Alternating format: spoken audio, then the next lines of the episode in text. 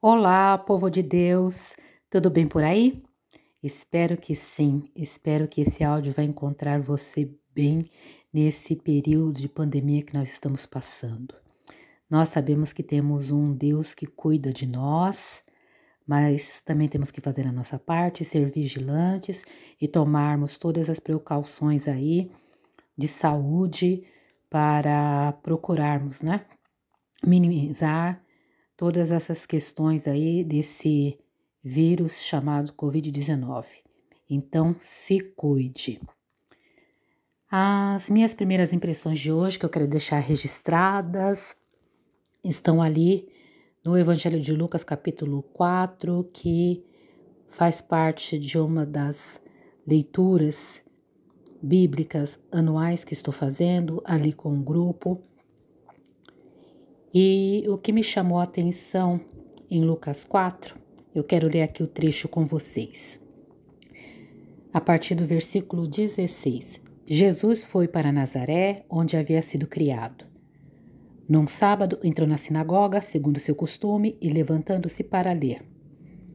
Então lhe deram o livro do profeta Isaías, e abrindo o livro, achou o lugar onde está escrito: O Espírito do Senhor está sobre mim porque ele me ungiu para evangelizar os pobres, enviou-me para proclamar libertação aos cativos.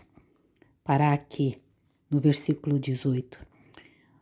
O que me chamou a atenção foi essa questão de enviou-me para proclamar libertação aos cativos. E como professora de português, eu fui lá olhar o que significa cativo. É claro que eu tenho uma ideia do que significa cativo, mas quando a gente olha, pesquisa, a gente vai descobrindo outros significados, né? Que vão além daquilo que a gente pode imaginar. E aí, olhando aqui no Hawaii, eu encontrei assim: cativo. É um adjetivo, né? É masculino e tem duas, tem dois significados, duas acepções no dicionário. A primeira é quem perdeu a liberdade. E a segunda é figurativa, significa quem está seduzido ou dominado. Como a gente diz, por exemplo, que a pessoa está com seu coração cativo. E eu achei interessante, fiquei pensando nisso aqui, logo que eu li, sobre essa questão de ser enviado para proclamar libertação aos cativos. Nós estamos numa época em que há muitos cativos cativos literalmente presos, né? Mas existe muitos cativos que estão nessa segunda acepção, aqui dessa forma figurada, né, simbólica. Estão com seus corações cativos, estão com as suas mentes cativas. Seja cativo no, no vício, no álcool, da droga, é, tecnologia, pornografia, idolatria, tantas coisas que as pessoas têm estado cativas e nós, cristãos, somos convidados, assim como Jesus, a proclamar uma palavra de liberdade. Nós temos essa palavra de liberdade, o Senhor nos deu e o Senhor nos enviou para proclamá-la. Nós estamos fazendo isso? Quantas oportunidades nós temos, e mesmo nessa época de pandemia, mesmo estando dentro das nossas casas, nós temos oportunidade de levar o Evangelho, proclamar as boas novas, proclamar que o Salvador chegou, que o libertador de Israel está disponível a todas as pessoas. Que nós possamos fazer isso, que nós abramos as nossas bocas e declaramos: olha, eu conheço alguém que veio para te dar liberdade, o seu nome é Jesus Cristo. Ele foi profetizado há muito tempo, ele veio ele caminhou entre nós, ele subiu e ele deixou essa palavra de libertação que é para você. Nós estamos fazendo isso? Vamos fazer isso? Que nós sejamos instrumento do Senhor Jesus, porque ele já nos enviou que nós proclamemos essa libertação aos cativos, ok? Tchau, tchau. Até o próximo Primeiras Impressões e se cuidem. Hoje, minhas primeiras impressões serão do capítulo 3 do livro de Daniel, aquele momento em que Nabucodonosor faz uma estátua toda de ouro e todas as autoridades, todos do reino têm que se dobrar à estátua de ouro e adorá-la, a ela e aos deuses de Nabucodonosor.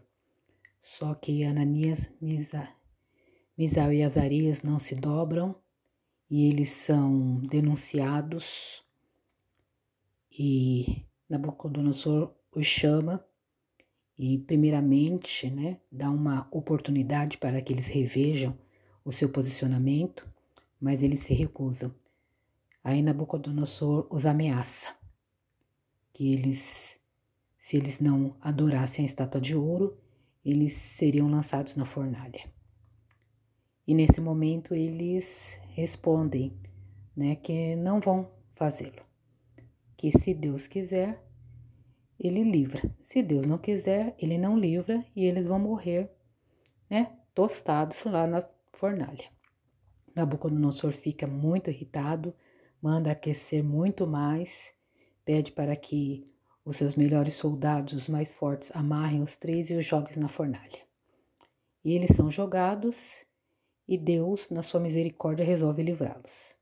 Eles são tirados da fornalha, as grandes autoridades do reino chegam perto e percebem que eles não sofreram dano algum.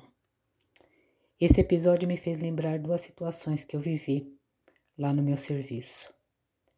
A primeira ocorreu há alguns anos, quando uma das minhas chefes resolveu que faria uma festa junina dentro da sessão. Todos os anos o pessoal fazia festa junina, só que ele sabe minha posição, que eu não participo de festa junina. Eu sou uma cristã que tem esse posicionamento que o cristão não deve participar de festa junina e eu falei que não ia participar. As minhas chefes anteriores respeitavam, mas ela começou a falar um monte de coisa, disse que esse tipo de cristão, né, várias coisas, não vou entrar nos detalhes, só sei que foi uma situação bem humilhante. E naquele dia eu fui sentar com muita, com o coração muito chateado, e eu orei a Deus, falei: Deus não vai ter condições, ou eu ou ela. E aí eu saí de férias, e nesse período que eu estava de férias, é, ocorreu toda uma mudança, aconteceram coisas ali que ela permitiu que acontecesse na sessão e que muitas vezes eu até mesmo havia prevenido ela, mas infelizmente ela não deu ouvido. E quando eu voltei de férias, eu soube que ela não estava mais como chefe da sessão.